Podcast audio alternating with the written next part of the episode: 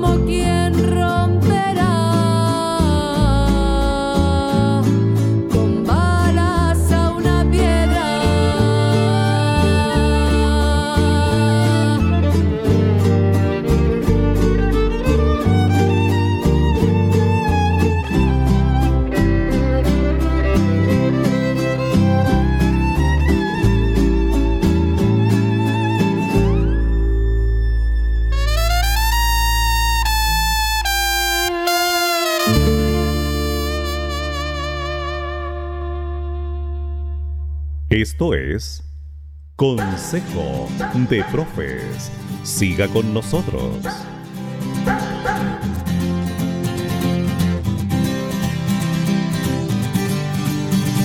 Hola, hola, ¿qué tal? Muy buenas noches. Hoy, martes 26 de abril, siendo las 21 con 10 minutos, damos inicio a nuestro programa Consejo de Profe.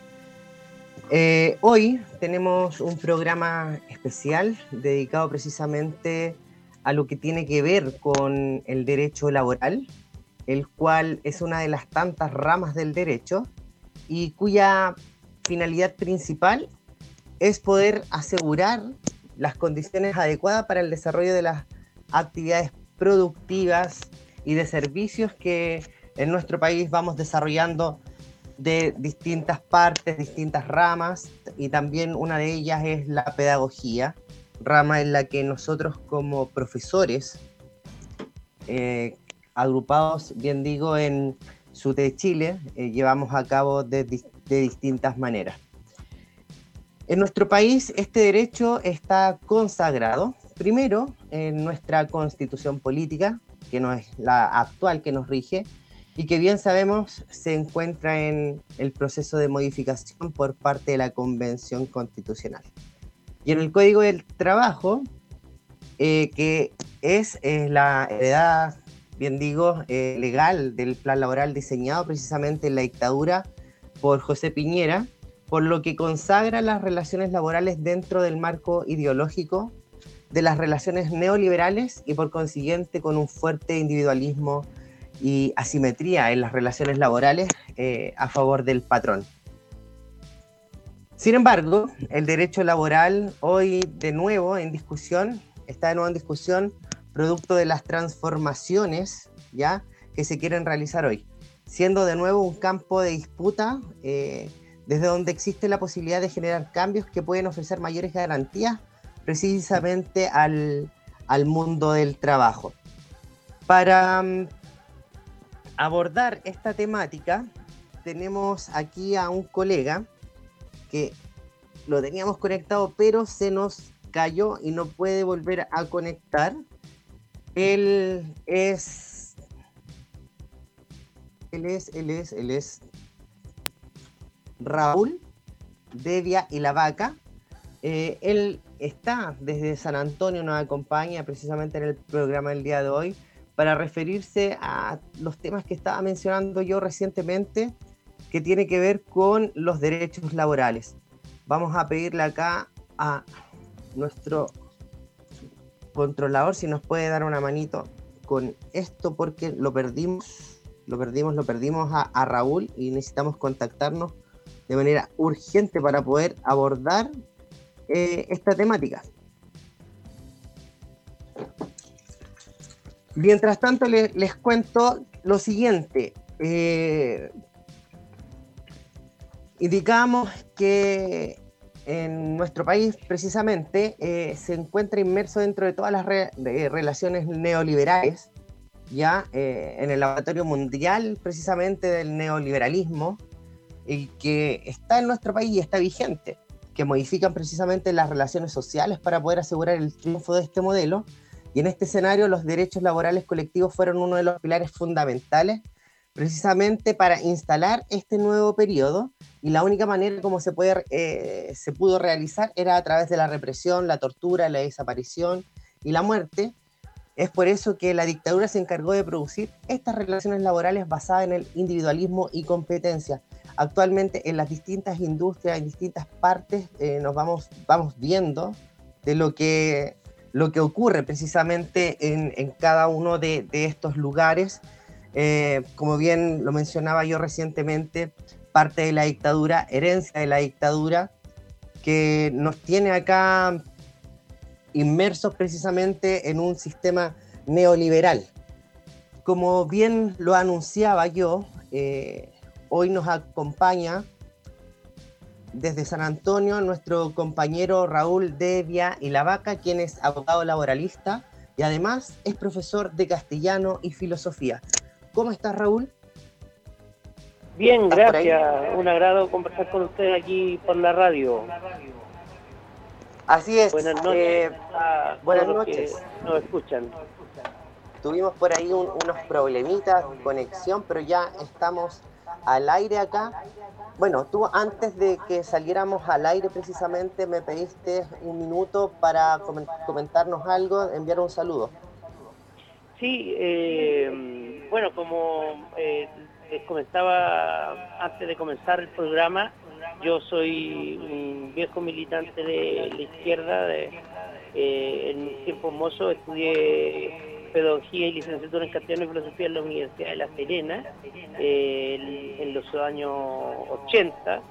Eh, fui militante de las juventudes comunistas en aquella época en la lucha dictatorial y allí conocí a un compañero que también es profesor o era profesor, eh, Marco Antonio Parra, que después también nos encontramos estudiando Derecho en la Universidad de la República eh, también abogado laboralista, defensor, fue abogado del Colegio de Profesores Metropolitano hace algunos años atrás, Marco, y lamentablemente el día de hoy hemos sabido la triste noticia de su fallecimiento, le dio un infarto al corazón en su casa, en el cajón del Maipo, y hoy día toda la generación de los 80 en la Universidad de La Serena nos hemos contactado, vamos a concurrir a sus funerales, y estamos muy apesombrados, entristecidos, pues con él muere parte de nuestra historia y también con nosotros queda parte de él y de la lucha que dimos juntos contra la dictadura. Pero así se van yendo los compañeros uno a uno, ya tenemos varios que han fallecido y hoy día lamentablemente fue Marcos y mañana seremos otros, eh, pero lo que nos unió hace 30, 40 años atrás en la lucha contra la dictadura sigue vivo, sigue en nuestros corazones y seguimos luchando por las transformaciones eh, que este eh, país necesita. Así que un gran saludo a Marco donde esté y sigue con nosotros en la lucha. Eso, agradezco el momento. Raúl, nos sumamos eh, a, tu saludo hacia Marcos porque desde aquellos tiempos han venido dejando huella y gente el joven también se está sumando a esto porque ya lo vivimos ahora también en octubre, cosas similares que, estaban, que ocurrieron precisamente en dictadura. Raúl, te cuento, dentro de toda la presentación que realizamos hace un momento atrás, veíamos las, condiciones laborales y las, las normativas laborales que rigen precisamente a nuestro país, que y que son herencia de la dictadura de Pinochet y que fue también parte de José Piñera. Dentro de este contexto, ¿cuál es la situación de los derechos laborales en nuestro país y cuál es el grado de cumplimiento en cuanto a las normativas laborales?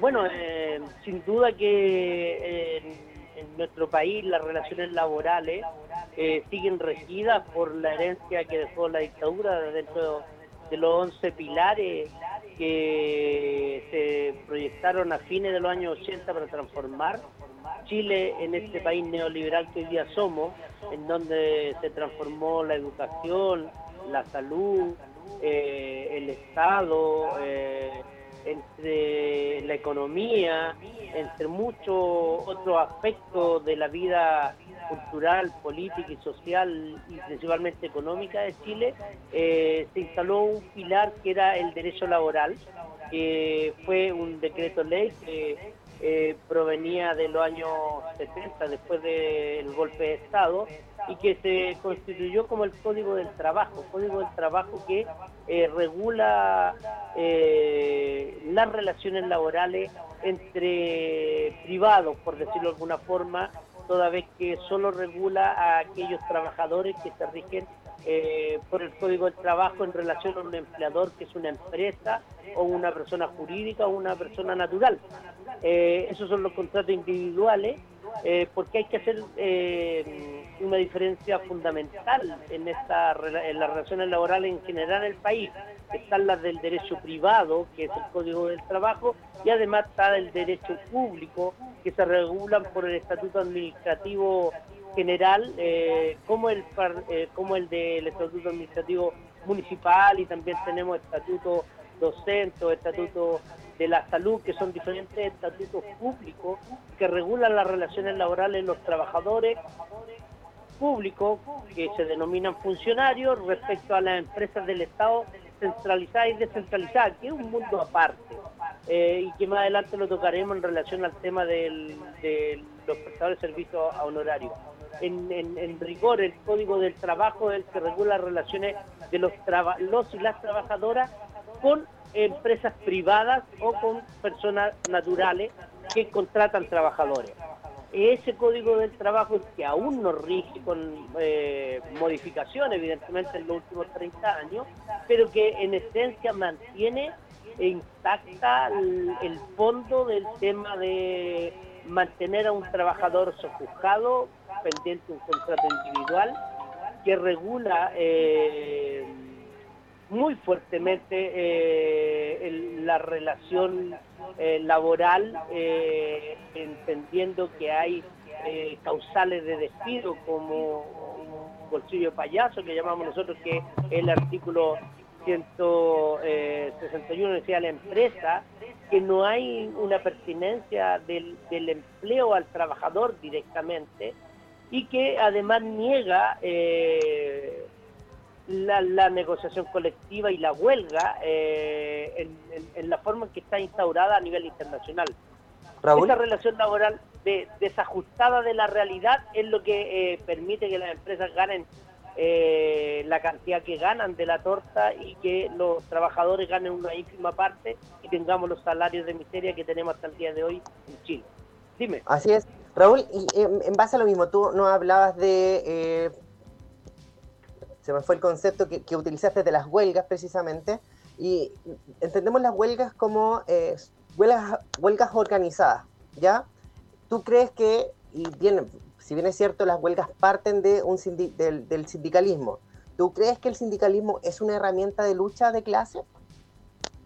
Sin lugar a dudas, sin lugar a dudas que los sindicatos nacen como la forma de organización de las clases trabajadoras y proletarias a principios del siglo pasado para dar grandes peleas eh, por sus derechos. Sin sindicato no habrían no habría organización de trabajadores para dar pelea al interior de la empresa y al interior de los países. Eh, el problema es que en Chile entendemos el sindicalismo eh, desmembrado, múltiple en una misma empresa, en que una empresa puede tener 10, 15, 20 sindicatos. Eso es ilógico, va contra el sindicalismo, va contra la lucha de clases, porque lo que hace es dividir para reinar. Y lo que permite el Código de Trabajo en Chile es son sindicatos por empresa. Es más, permite sindicatos por, por establecimiento. Eh, es más, permite sindicatos interempresa eh, con muy pocos trabajadores. Eh, entonces, la forma de eh, establecer el sindicalismo en el Código del Trabajo, en la parte del derecho colectivo, es eh, una forma de dividir a la clase trabajadora para que no dé la lucha en forma ramal. Los profesores, principalmente, eh, que aún se mantienen en, el colegio de profesores, que es una que un gremio, no es un sindicato, dan una lucha que no es que que, no corresponde al sindicalismo genuino. El sindicalismo genuino daba luz a ramales y la huelga eh, en el Código de Trabajo, en el mismo sentido, está regulada solo dentro de la negociación colectiva. Es más, ha costado mucho para entender que hay huelgas que no están reguladas y que no están dentro del Código del Trabajo, que no, que no son solo por la negociación colectiva. Hay huelgas de solidaridad, hay huelgas por la vida, un ejemplo que yo doy en este sentido eh, reiteradamente es la muerte de, o sea, la caída de, o el encierro de los mineros, los 33 mineros en el norte hace años atrás, que fue una gran parafernalia porque los sacaron con vida, de lo cual sin duda nos alegramos que los trabajadores no hayan muerto, pero eso es eh, el síntoma de que el sindicalismo en Chile no sirve, porque si hubiera habido un sindicato fuerte, con derecho a huelga, por eh, la integridad física y la salud de los trabajadores, podrían esos trabajadores, en vez de ingresar a una mina que estaba a punto de caerse, haber hecho un paro, una huelga, para que se eh, arreglara la infraestructura y no habría acontecido lo que aconteció. En Chile eso no está aceptado, en el Código del Trabajo no está aceptado ese tipo de huelga. a pesar de que a nivel internacional, sin duda, los trabajadores eh, pueden eh, hacer una huelga cuando su eh, vida corre peligro al ingresar a su trabajo. Eso es lo que tiene que cambiar necesariamente en estos tiempos de transformaciones que creemos que pueden acontecer a través del proceso constituyente que surgió con la revolución o, el movimiento social en octubre del 2019 y que hoy día tiene una convención constitucional trabajando en ese sentido. Entonces, este código de trabajo es anacrónico, atenta contra las relaciones laborales de igualdad entre empresas y trabajadores dentro de lo que es un sistema democrático burgués, sin, lugar a duda, porque no hay igualdad eh, efectivamente, hay una relación desigual entre empresa y trabajador para aplicar las normas, para que los juzgados determinen de acuerdo a las normas legales que hoy día prevalecen en favor de la empresa, en fin, todo lo que los trabajadores y trabajadoras conocen del sistema eh, laboral en Chile, en que la torta se la llevan las grandes empresas eh, y los trabajadores tenemos salarios que no responden a la realidad eh, del país, ni al momento económico del país, ni como un país en vía de desarrollo o de desarrollo. Así es esperemos, esperemos eh, que la convención y todos los que estén tratando llegue a buen puerto. Vemos la cantidad de bots que existen en, las redes sociales para poder tirar abajo este, esto que tanto costó y, que sin duda eh, tuvo muchos mutilados y vivió prácticamente algo similar a lo que ocurría en dictadura. Raúl, tú nos mencionaste hace unos minutos atrás eh, la terciarización, la subcontratación, trabajadores a contrata, eh, trabajadores a honorarios, para hacer un, poquito de pedagogía respecto al, programa que nosotros tenemos, que es Consejo de Profe. ¿cómo, nos, ¿Cómo nos puedes explicar en palabras simples, concisas, esto, que, qué relación tiene, estas formas de, relación laboral precisamente, y cuál es el efecto que tienen los trabajadores? Bueno, tiene efecto absolutamente perverso, porque hay, eh, hay como explicaba yo, hay, hay hoy día tres mundos de relaciones laborales muy definidos.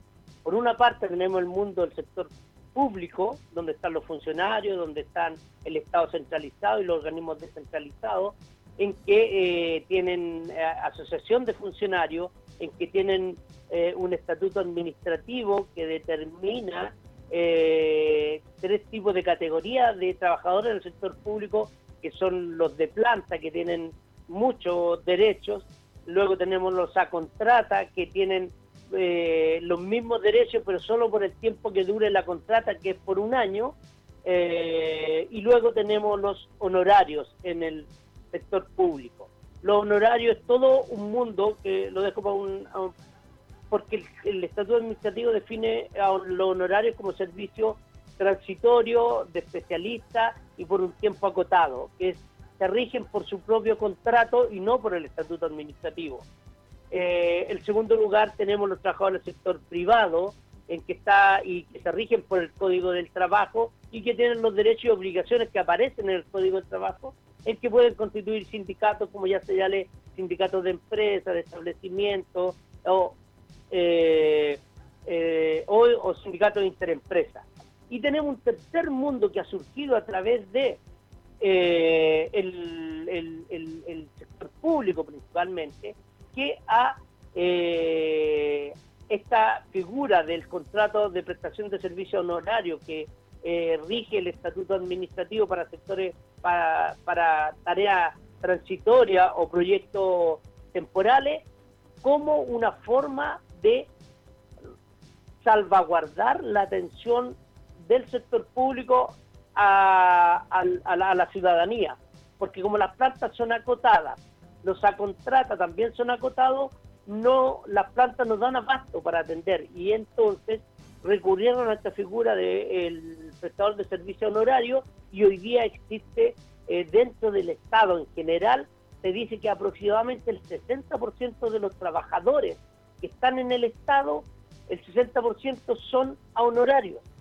y eh, que eh, le hemos denominado, los que nos dedicamos al derecho laboral, al boletariado nacional, porque son eh, un sector precarizado que no tiene relación laboral supuestamente con su empleador, ya sea municipio o estado centralizado, y que eh, como no tenían cotizaciones, no tenían derecho a salud, los han obligado mediante leyes a cotizarse como independientes, es decir, de su propia remuneración, de su boleta, ellos tienen que destinar el 10% para pagar impuestos, pero además un 11,5% al día de hoy para pagar sus propias cotizaciones de previsionales y de salud.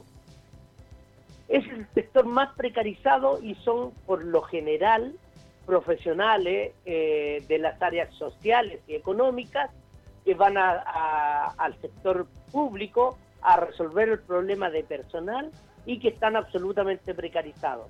Eh, entonces, dentro de esos tres mundos también existe en el sector público como en el sector privado la subcontratación. Y la subcontratación significa que un tercero eh, le presta servicios, una empresa o una persona natural, le presta servicio a otra empresa, que es el mandante. Y entonces este subcontratista le paga un salario menor porque él hace una oferta al mandante económica de con cuánta plata él va a prestar un servicio determinado, va a construir un edificio o va a hacer una sala o, va a dar la comida, se concesionan los casinos. Eh, y entonces estos trabajadores subcontratados no tienen los mismos derechos que los trabajadores de la empresa mandante, evidentemente. Eh, ah. Y por lo general estas empresas quiebran y esos trabajadores quedan a la deriva sin tener a quien cobrar. Hoy día hay una ley de subcontratación que al menos permite eh, demandar al mandante en respecto a, a su subcontratista como responsable de la deuda con los trabajadores. Es decir, el subcontrato precariza también, al igual que el prestador de servicio horario, la relación laboral de los trabajadores en Chile. Así es. Raúl, mira, llegó, está súper interesante el tema y, vamos a abordar, porque tenemos que hacer una pausa musical. A la vuelta vamos a abordar precisamente un tema que se está discutiendo en la Convención Constitucional, el cual voy a, a contextualizar luego de que escuchemos nuestro segundo tema musical. Hacemos una pausa y ya volvemos. Ok.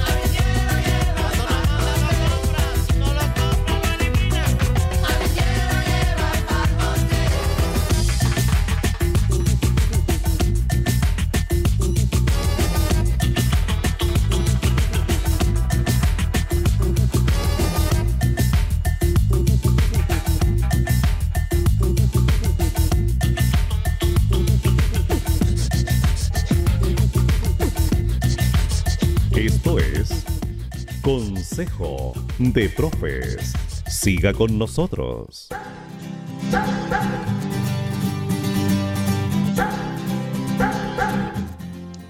Ya estamos de vuelta entonces, acá en Consejo de Profes. Eh, recordar que estamos conversando precisamente con Raúl, ya Raúl Devia y La Vaca, quien es abogado laboralista y profesor de castellano y filosofía, nos acompaña desde el puerto de San Antonio.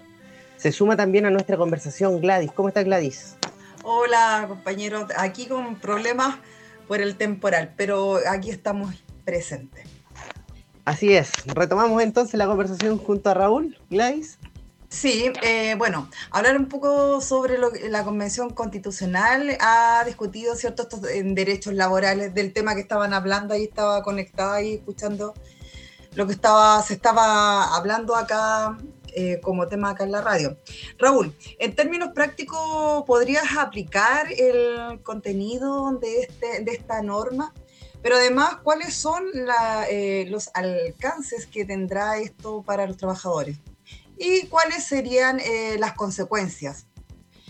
¿Gana la clase con, este, con esta propuesta de norma? Eh, sí, sin duda que cualquier cosa es mejor que la constitución que nos dejó la dictadura de Pinochet. O sea, a, partir de ese es una premisa básica, que nos ganamos ese derecho. De hecho, yo manifiesto que eh, esta nueva constitución es una tarea democrática que Chile tiene pendiente desde la salida de la dictadura. Todo el resto de Latinoamérica, al salir de las dictaduras, eh, tuvieron nuevas constituciones de inmediato. Brasil eh, salió el 86, el 88 tenía una nueva constitución. Eh, Argentina lo mismo, Ecuador, bueno, y, algunos tuvieron más de una nueva constitución, Ecuador, Bolivia, en el último periodo con los gobiernos de Frente Popular como el de Rafael Correa, Evo Morales, en Colombia, eh, que siempre han habido gobiernos de derecha y que por primera vez en la historia, en estas elecciones que hay en un par de meses más, eh, Gustavo Petro, que es de izquierda, tiene la posibilidad de ganar la presidencia, si es que no lo matan antes, porque en Colombia cuando hay candidatos de izquierda que tienen posibilidad de ganar, los asesinan. Esperemos que no sea eh, y no ocurra nuevamente aquello. Eh, la, la, nueva constitución que nosotros estábamos construyendo en Chile, y digo nosotros porque creo que es un logro del pueblo chileno con la revolución de octubre del 2019, con el apruebo nueva constitución y con lograr que hubieran candidaturas independientes, que hubieran candidaturas eh, eh, escaños reservados, que sea paritaria, son elementos que jamás en Chile habían ocurrido para una nueva constitución. Y por lo tanto, el trabajo que ellos están desarrollando a partir de esa base hay que defenderlo sí o sí, porque son eh, lo más diverso, porque es tan diferente al Congreso Nacional, es por la diversidad en la forma de la elección. Eso fue un logro del pueblo de Chile. Y bueno, decir que el trabajo que ha desarrollado, yo he estado muy cercano al trabajo de la Convención Constituyente, porque yo eh, trabajé y apoyé a una candidata de la lista del pueblo, Camila Zárate, por acá por el distrito 7, que es la coordinadora de la Comisión 5 de Medio Ambiente y Modelo Económico. Sigo trabajando con ella en lo territorial y por lo tanto he estado muy metido en el tema. Pero lo que más a mí me interesa es el de la Comisión de Derechos Fundamentales. ¿Por qué me refiero a la Comisión de Derechos Fundamentales? Que se aprobó hace pocos días atrás, el 6 de abril, si no me equivoco, el artículo 12. El artículo 12 es aquel que determina que los y las trabajadoras en Chile tienen derecho a la sindicalización, libertad de sindicalización, tienen eh, derecho a la negociación colectiva ramal, que no existía en Chile, y tienen derecho a la huelga eh, general, no solo dentro de la negociación colectiva, sino que en términos eh, generales, como en el derecho internacional, como manifestaba yo en el ejemplo anterior, un trabajador, un grupo de trabajadores que se vean afectados la posibilidad de su vida, pueden hacer una huelga. Eh, si, si, están eh, despidiendo mal a un trabajador, podrían hacer una huelga de solidaridad con ese trabajador, una huelga de solidaridad con otro sindicato o con otra eh, organización sindical, o una huelga porque el país políticamente requiere una huelga general como la requeríamos después del 12 de noviembre del 2019, en que la CUT no llamó una huelga general indefinida para la calle del gobierno y no para esta convención constitucional. Pero bueno, la historia nos señaló eso, pero un sindicato y, un, y una constitución que permita llamar a huelgas por ese motivo y que los trabajadores no corran el riesgo de ser despedidos por aquello, es sin lugar a duda una transformación fundamental. Es decir, lo que ha hecho la Comisión de Derechos Fundamentales en relación no solo al trabajo, sino que en relación a la seguridad social, en relación al cuidado, artículo 8, 9, 10, desde el 7 en adelante de derechos fundamentales que ya están en el borrador de la nueva constitución. No están siendo discutidos, ya se discutió, ya se aprobaron con más de dos tercios de la Convención Constitucional, ya están en ese borrador. Y con solo esos elementos, sin ver todo lo demás de las otras comisiones, eh, como el derecho al agua inapropiable de, la, de medio ambiente, eh, como el sistema de justicia, que se le va a reconocer la justicia de los pueblos preexistentes eh, o de los pueblos originarios. Eso es absolutamente fundamental. Es decir, hay elementos importantes dentro de la Convención Constitucional que están en el borrador de la nueva Constitución que van a significar transformaciones profundas en este país. Evidentemente no van a ser ipso facto, no van a ser de inmediato, sino que se van a tener que transformar en leyes generales, en normas, en decretos. Eh, compañero, adelante. Raúl, mira, tú, nos planteabas ahí el, tema de, los pueblos que ya estaban acá. Y es otro de los puntos clave, que, y un concepto clave precisamente que se ha estado discutiendo en la convención que tiene que ver con la plurinacionalidad y el reconocimiento de todos los pueblos que habitan el territorio llamado Chile. ¿Ya? Desde tu mirada como abogado, ¿cuál es el efecto de esta nueva forma de justicia plurinacional ¿Crees que implica una democratización de, la justicia en el país? O, cuál será la consecuencia para los derechos laborales? ¿Se deberá hacer una distinción en las formas de organización del trabajo? Porque veamos acá que están eh, proponiendo también un reordenamiento de varias instituciones del país. Sin lugar a duda va a ser un reordenamiento general, un cambio eh, transformador cultural, social y político. Eh, va a tener efectos eh, en, la forma en que nos organizamos y que nos reconocemos. Por ejemplo, cuando hablamos de justicia de los pueblos preexistentes, que estaban antes que nosotros, yo ya saqué de nuestros pueblos originarios, como se habrán dado cuenta, pues no son nuestros, en realidad son de ellos mismos.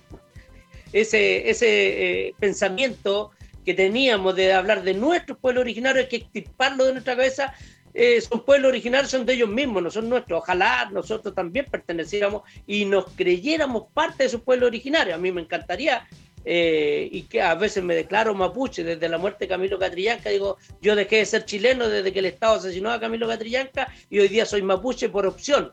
Pero es una forma de decirlo, pero en nuestra cabeza aún tenemos eh, muchas estructuras mentales eh, anquilosadas que nos metieron cuando niños y que no logramos sacarlas racionalmente, lo mismo que el patriarcado, en fin. Eh, pero yendo a lo concreto, sin lugar a dudas que reconocer la justicia mapuche en relación a sus propias relaciones de trabajo como comunidad. Ya no van a tener que tener un empleador como hoy día se les exige, ya no van a tener que producir como produce el sistema neoliberal van a, poder producir de acuerdo a su cultura, que es distinta a la, al, Estado, a la que ha creado el Estado chileno estos 200 años de, de, avance del capitalismo y de la burguesía y del neoliberalismo en el país. Entonces, nunca se le reconoció su derecho a producir de acuerdo a su cultura. Se le entregaba, se le reconocía un pequeño territorio, pero le decían, son unos flojos porque no lo producen como lo haríamos producir nosotros, porque eh, se pretendía que produjeran dentro del sistema capitalista y no dentro del sistema comunitario mapuche, que es una producción para vivir, no para eh, apropiarse del territorio, de la tierra, del agua, del aire, sino que de producir para vivir y no vivir para producir. Ese cambio es fundamental a mi parecer y tiene relación con todos los pueblos originarios pero además en relación a nosotros como parte de este sistema capitalista neoliberal en que nos vemos embuidos por desde la dictadura hasta acá, creo que eh, van a haber transformaciones profundas en las relaciones laborales. El tener sindicatos a nivel nacional, porque la propia organización sindical va a poder determinar a qué nivel quiere eh, organizarse y a qué nivel quiere negociar colectivamente. Eh, sin lugar a duda, Raúl. ¿Sí? Bueno, eh, nos gustaría también, entendiendo que estamos también en un proceso de transformación, ¿cuál es el estado de libertad sindical en Chile? ¿Se garantiza por parte del Estado y específicamente dentro del mundo de los trabajadores de la educación? que serán traspasados a los servicios locales de educación, eh, entendiendo, ¿cierto?, eh, con esta entidad tercerizada, eh, cómo se podrá asegurar la libertad sindical en, este, en estas instituciones y también cómo se evalúa la obligación de diversos o de disolver, más bien dicho, los sindicatos para transformarse en asociaciones sin posibilidades de negociar colectivamente. Una pregunta, hay varias cosas ahí importantes que queremos tratar de rescatar antes de que se nos acabe el tiempo. Bien, mira, en relación al mundo de los profesores, yo creo, en mi percepción, que el cambio constitucional va a traer cambio en la institucionalidad. Lo de los servicios locales, yo creo que eh, no va a seguir profundizándose. Creo que va a haber un cambio en, ese sentido y que eh, va a ser contradictorio lo que pretenden de, sacar los sindicatos para que se formen asociaciones de funcionarios en, en, esos sectores, toda vez que la norma que fue aprobada y que va a ir al borrador de la Constitución dice que los y las trabajadoras, sin definir que son públicos o privados, podrán construir sus propios sindicatos y hay libertad sindical. Por lo tanto, a mi entender, cuando nos dan esa posibilidad, pues, somos nosotros los que la tenemos que tomar.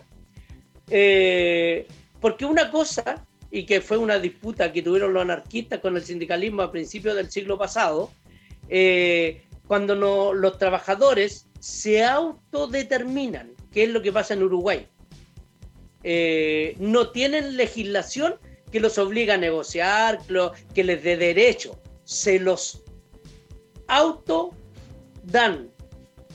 Ellos definen cuándo van a una huelga, ellos definen cuándo hacen una acción colectiva. El sindicato, cuando tiene efectivamente libertad sindical, no necesita reglas del Estado que le permitan hacer esto, sino que el sindicato es dueño de su huelga, es dueño de su negociación colectiva.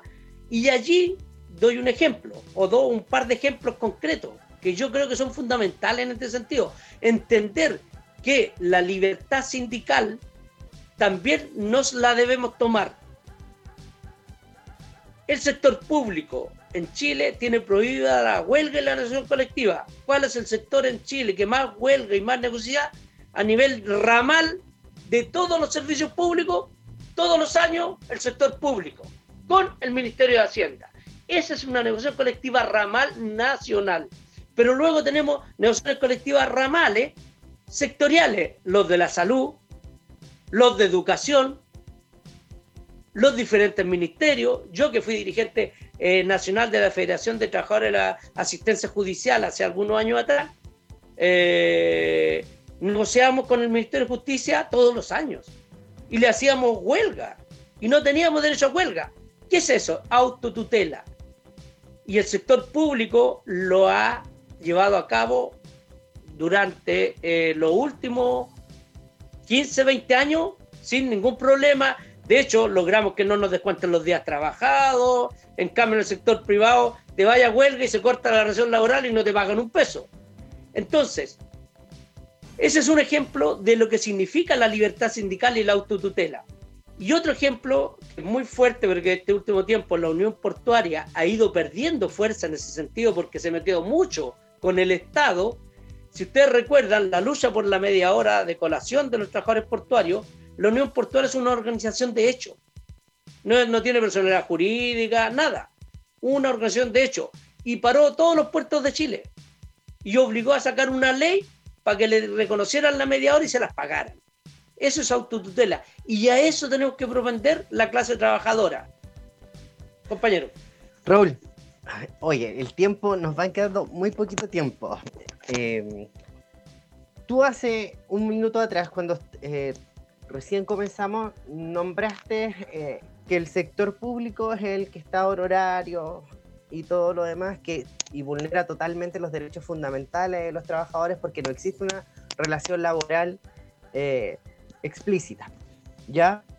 de manera tal que yo te, te quiero consultar ¿quién fiscaliza al Estado en base a esta materia? Bueno, se supone que la división de poderes del Estado le permite tener organismos fiscales que eh, lo fiscalizan. Tenemos para el sector público la Contraloría. El último dictamen de la Contraloría del 10 de enero de este año para el sector público ya no va a permitir que hayan honorarios que no sean específicamente para trabajos transitorios y, y o proyectos determinados ya van a tener que ser de a contrata, ¿ya?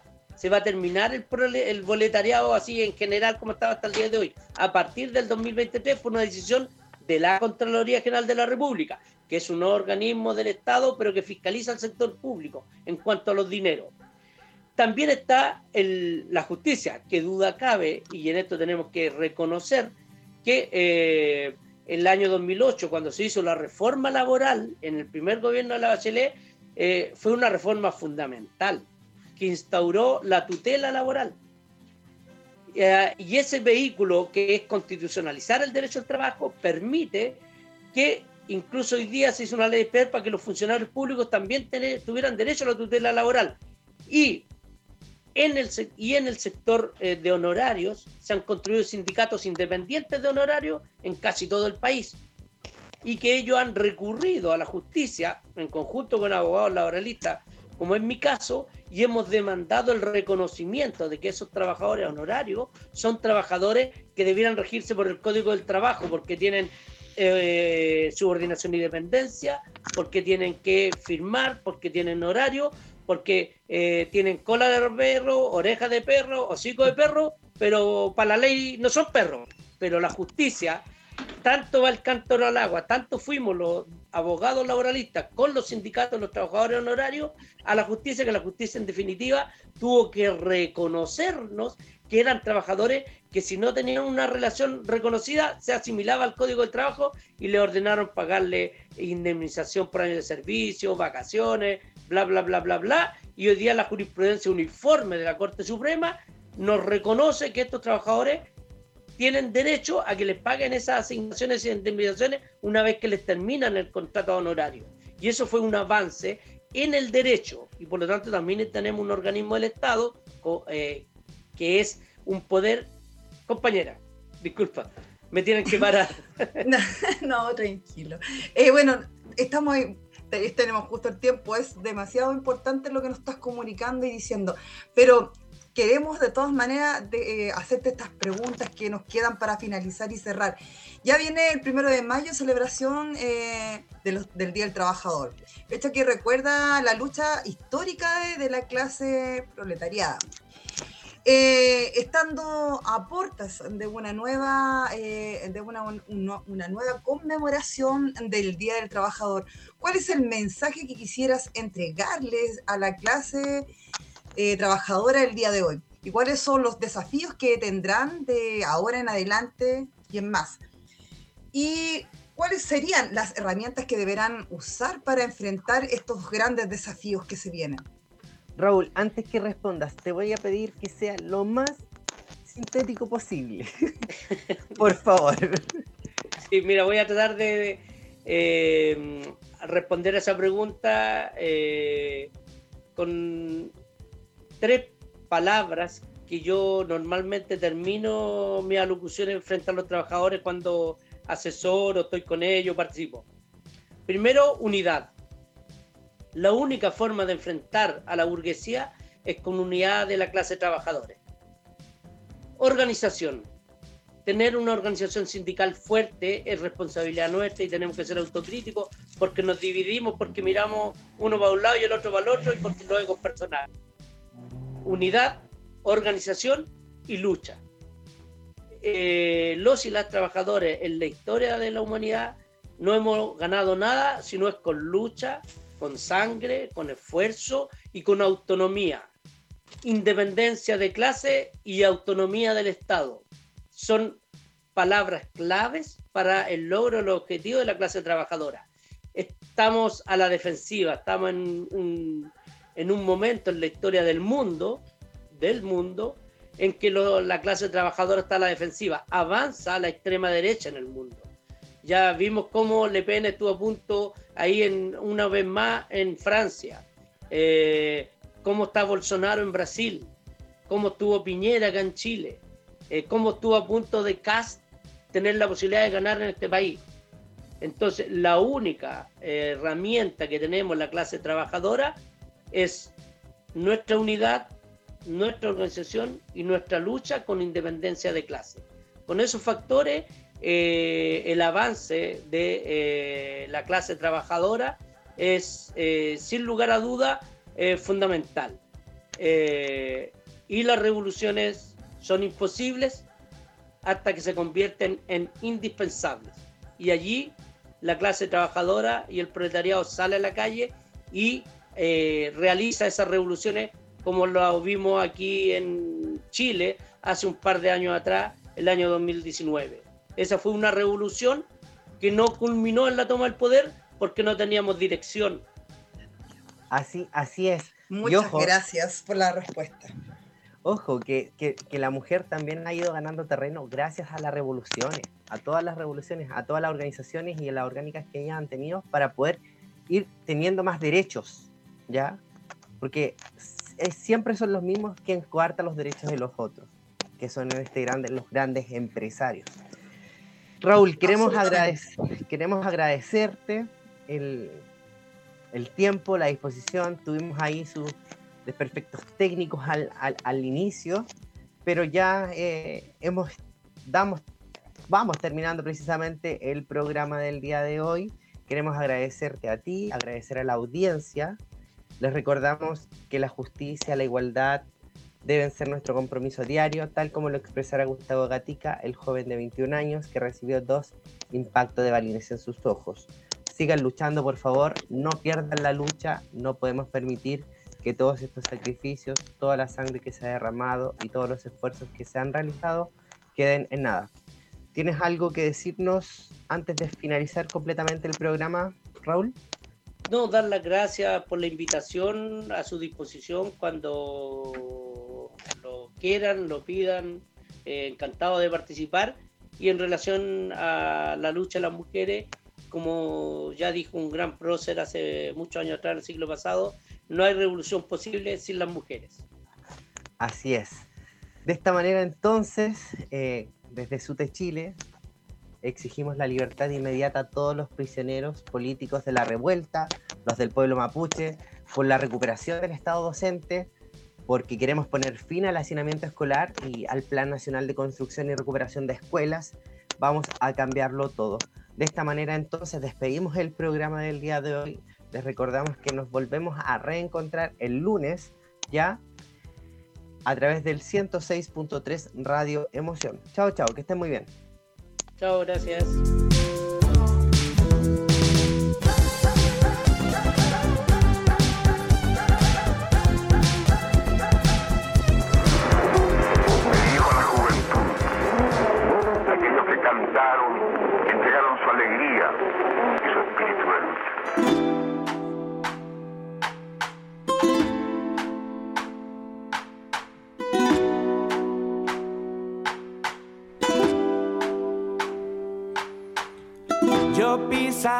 Las calles nuevamente. De lo que fue Santiago ensangrentada y en una hermosa plaza liberada. Me detendré a llorar por los ausentes. Yo saldré de los bosques y los lagos y saldré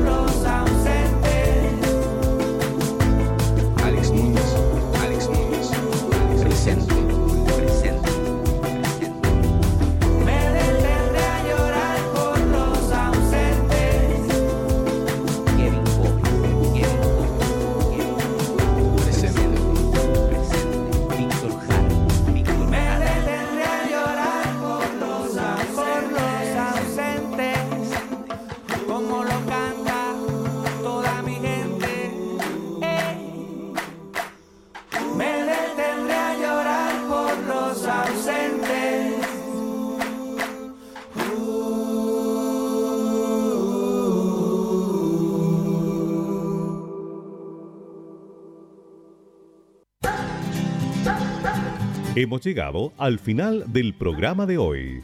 La invitación queda hecha para nuestro próximo Consejo de Profes. Un espacio de conversación independiente y libre, actualidad, enseñanza, entrevistas y mucho más. Será hasta el próximo programa. Hasta entonces.